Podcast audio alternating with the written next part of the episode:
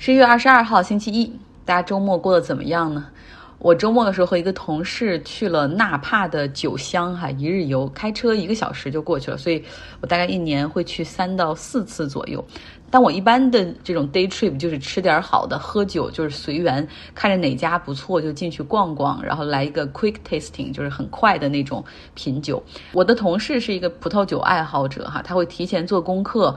然后会挑选一些名庄去预约前往，跟他准备这个行程的过程，我才发现，哎呀，纳帕的很多酒庄是需要提前好几周甚至几个月来预约的，品酒的价格也不菲，像。索诺玛那边他们的酒其实也不错，但是因为没有纳帕这么有名，所以很多地方甚至是免费品酒，或者十五二十块钱就可以品酒。纳帕这边酒庄的名气更大哈，主要是因为他们在七十年代的时候，呃，盲品中击败了在那种。品酒师的盲品中击败了法国波尔多、勃艮第这样的产区，所以名声大噪哈。再加上美国人也很有钱，他们这些有一些名庄的酒，一百五十美元、两百美元或者九百美元一瓶的这样的高价酒比较多。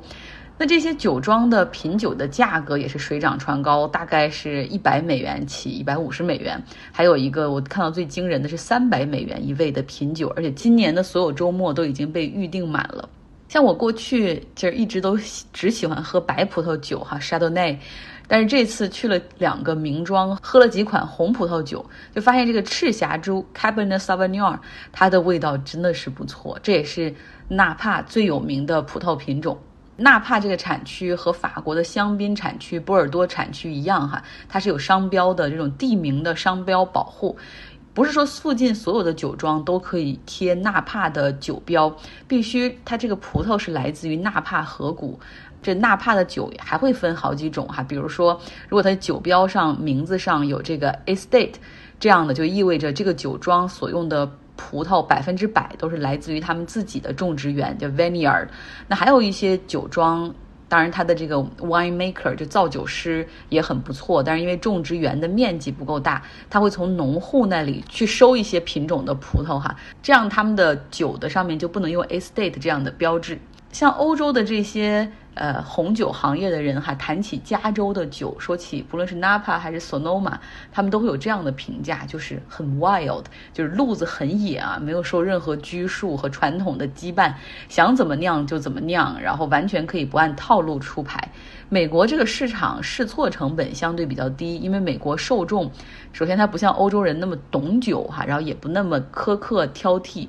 呃，比较包容一点。再另外，像加州本地经济比较好，所以价格可以很容易的就高定哈。OK，今天的新闻里面我们主要讲一件事儿哈，证据确凿的情况下，一个杀人案件为什么凶手或者我们叫 slash 犯罪嫌疑人不用负任何责任呢？我们之前有那个 Robert 给我们讲过一个纽约客的文章哈，里面聊个人权利的边界。那从这个案件中，我希望大家来看一看美国的正当防卫这个权利，从这个里面你感受一下这个国家的畸形之处。去年弗洛伊德被警察。残忍地顶住颈部，当街惨死之后，美国多地爆发了游行示威。哈，这时候有不少的白人的极右翼民兵或者半民兵的组织，他们基本上都是那种极右的种族歧视的，甚至甚至有一些可能就是三 K 党的，就是秘密的三 K 党。然后他们也大部分都崇尚持枪权。这些组织开始通过社交媒体组织哈，然后组织他们的民兵到抗议现场去。带引号的什么声援警察、维护社会秩序，都要带引号哈。有这么一个伊利诺伊州，当时去年是十七岁的年轻人，他叫 Kyle Rattenhouse，。他就受到这些视频的感召，在八月二十五号那天，就带着自己的半自动步枪，开车从伊利诺伊州前往威斯康辛州，哈，然后和他的同伴准备在街上和这些反示威的人群啊做一场对峙。去年我们其实也讲过这个案件，从一些放出的视频中可以看到，当时这些持枪的白人路过警察的队伍，双方还挺友好的打招呼啊，拍拍肩膀什么的。那我们知道，警察他对于那些手无寸铁的抗议人群是零。容忍催泪瓦斯、高压水枪、橡皮子弹全都用上，但是对于这些持有危险武器的白人还挺友好的哈。这 Rotten House 这个十七岁的年轻人当时被安排负责在一个汽车零售商店的门口盯着，那后来当有抗议人群接近他的时候，他就有点慌忙的拿着枪逃跑哈。那抗议人群就追着他，然后希望夺过他手中的武器。这个时候听到远处有一声枪响，Rottenhouse 就以为有人要用枪攻击他，于是开始对追他的人开枪。第一个人中枪倒下之后，那其他的示威者更是企图要控制他，对吧？争夺的过程之中，Rottenhouse 就继续开枪，结果最终呢，总共是有三人被他击中，两人死亡。这个案件在上周五威斯康辛当地法院进行了裁决，陪审团用了二十六小时进行讨论，最终是决定 Rittenhouse 所有罪名都不成立啊，他属于正当防卫啊，当庭释放。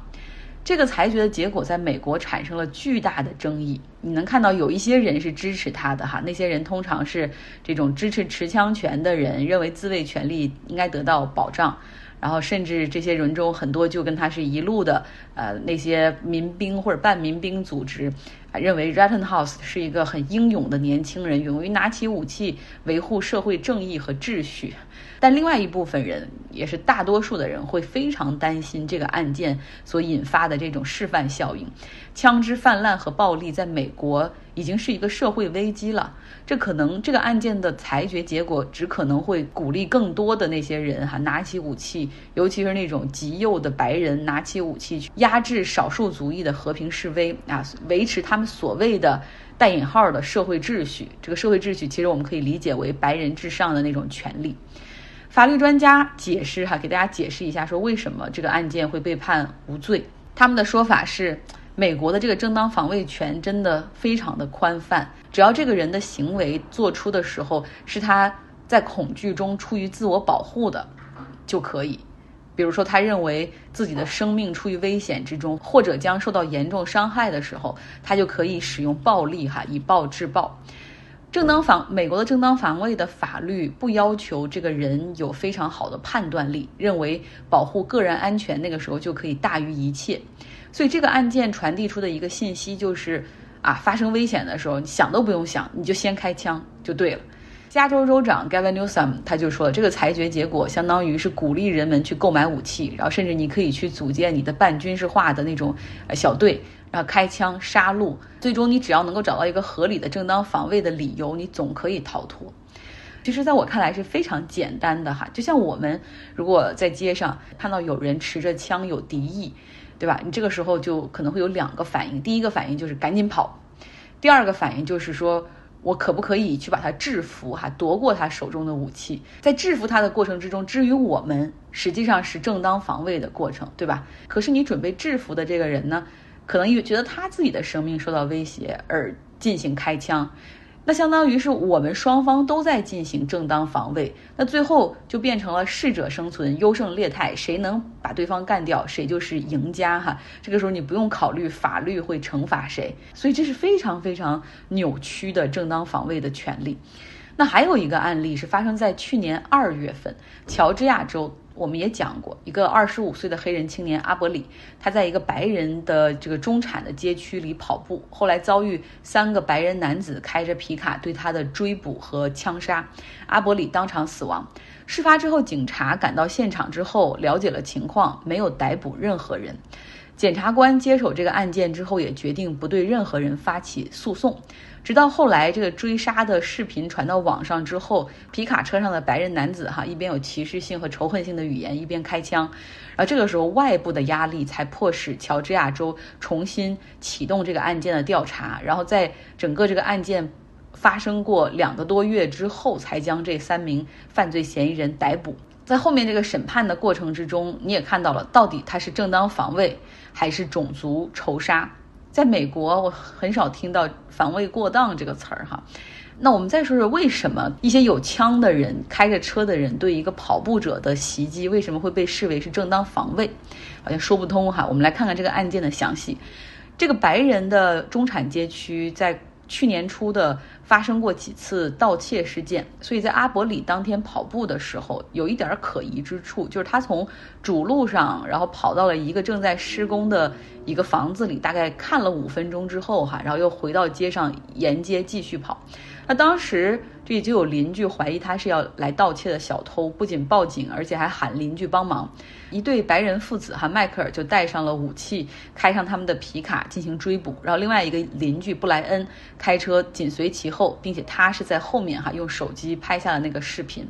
他们在追捕的过程之中也给警方报了警，是说发现了有一个可能要盗窃的嫌疑人啊正在追上。那追捕的过程之中，这个迈克尔父子率先拦下了阿伯里。父子俩都持枪，儿子 Travis 他就站在这个路中央哈持着枪，然后他父亲老迈克尔就站在皮卡车上持着枪，然后阿伯里跑过去的时候想去夺过 Travis 手中的枪，那站在皮卡车上的老迈克就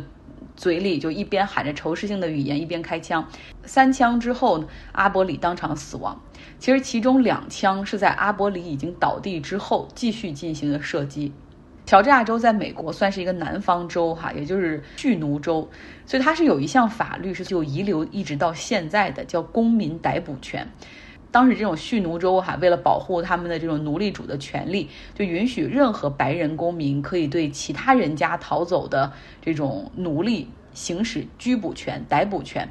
所以这个公民逮捕权就一直延续到了现在。也就是说，公民有权利对于他所怀疑的犯罪嫌疑人进行现场逮捕，啊，这中间哪怕有暴力也是可以的，是合法的。那辩方律师在辩护的时候就指出说，这个迈克尔父子他们俩是在行使公民逮捕权的时候，然后发生冲突所进行的正当防卫啊，不幸杀了阿伯利。这个案件现在还在审理的过程之中，但是真的想定他们的罪，其实是非常困难的。乔治亚州的立法者现在他们只不过是在努力的想办法去废除哈，或者是改变这个公民逮捕权。白人的正当防卫是被法律保护的，那黑人如果正当防卫呢？其他人种正当防卫呢？会得到这样的保护吗？想到去年还有一个案件哈，也给大家讲过，就是警方怀疑一处民宅里面有毒品，大半夜的破门而入哈，房子里住的是一对黑人情侣。呃，这个黑人男子就拿枪自卫回击，那警方当时看到有枪，就马上火力全开啊，突突突突进行射击。后来家里的这个女主人是一个刚刚下了班的医疗急救的医护人员哈，然后她是被当场射杀。最后的判决结果是因为这个男子袭警在先，而警方是执法办案，所以他们在这个过程中警方正当防卫，所以二级谋杀罪名不成立。只有一个罪名成立了，是因为他们警方在射击的过程之中，子弹穿透了他们的墙壁，打到了隔壁邻居家，造成了一定的伤害。这个属于警方一个什么二级还是三级的过失伤人。所以在这个过程之中，你会发现，不仅美国的正当防卫权哈，首先太宽泛了，另外针对不同种族的一个标准好像也有不同哈。嗯，这就是畸形的美国。OK，非常感谢。你的收听，本周四是美国的 Thanksgiving 感恩节哈，所以这周我也会少做一期节目。OK，希望你有一个愉快的周一。